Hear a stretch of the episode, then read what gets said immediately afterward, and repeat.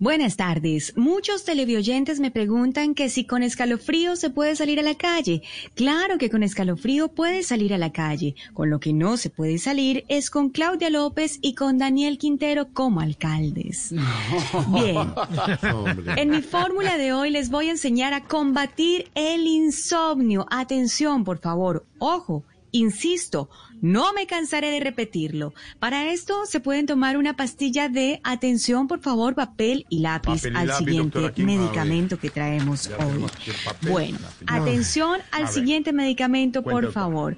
Vamos entonces. ¿Estamos todos ahí? ¿Listos? Sí. Bueno, Aquí estamos, doctora. Si alguien Estamos sufre de insomnio, Listo. muy Sí, bien. Parabiclorotimilenato. Pero bueno, si alguien como George de pronto No, a las no, 3 de la mañana sufre de insomnio, Sí. WhatsApp. Instagram, Telegram, puede ser, ¿no? Sí. Culiplancho, culiplancho, culiplancho tilamidil. Es nuestro primer medicamento del día de ¿Qué hoy. tengo que ver con Sí. doctora? No, no, no, no. No, ese es el nombre de nuestro medicamento. Yo no he dicho Ah, nada. usted hizo ya. Usted partió la pastilla en dos para... Parabiclorotilimetraculiplanchotilimidadil. Es Pero, ¿y nuestro por qué no me dijo cuando, cuando decía el para?